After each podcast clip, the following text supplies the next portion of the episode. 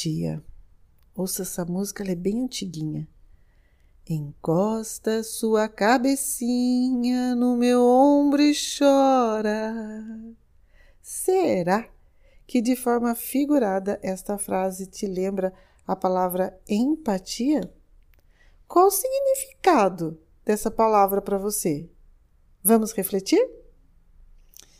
Então, quando recebemos uma reclamação ou uma crítica de um condômino, provavelmente é ali que nasce o conflito interno e externo.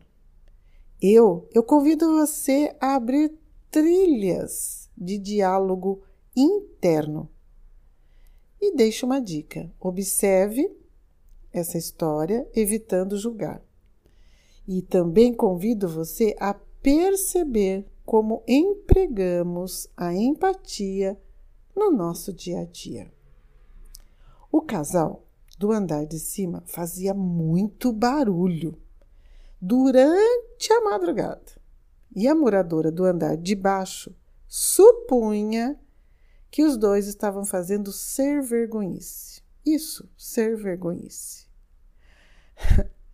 Quando eu ouvi esse termo, confesso que fiquei com vontade de rir. No entanto, Dona Madalena lembrava muito a minha avó e automaticamente eu já pratiquei a empatia.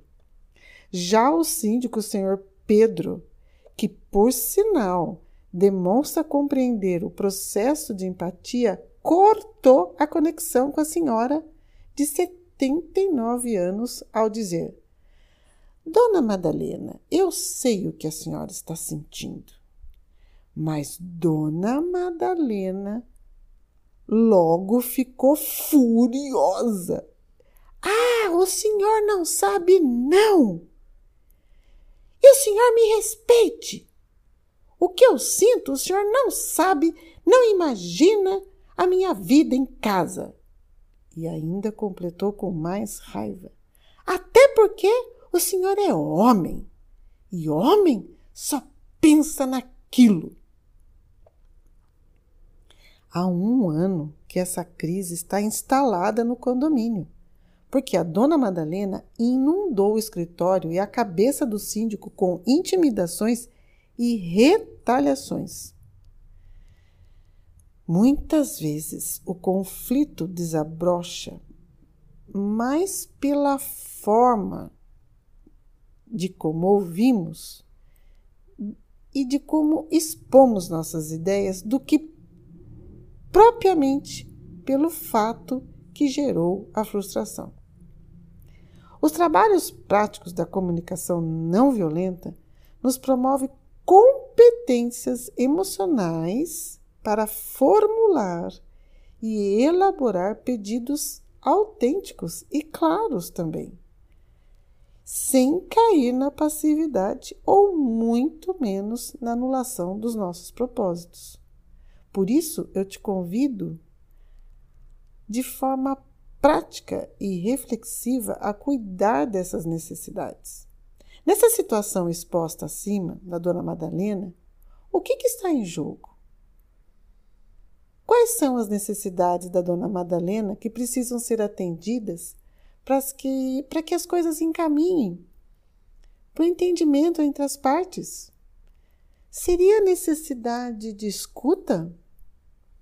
Seria necessidade de reconhecimento?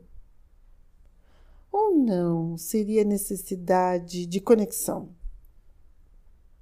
O que chamamos de comunicação empática não se limita a colocarmos no lugar do outro, mas também pressupõe que devemos checar os sentimentos e necessidades do outro e ainda estabelecer relações de parceria e cooperação.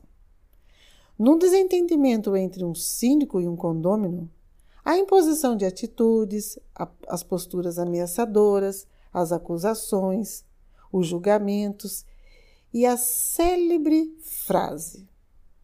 Ouça essa frase, gente. Deixe-me mexer no bolso dela que ela vai entender multas.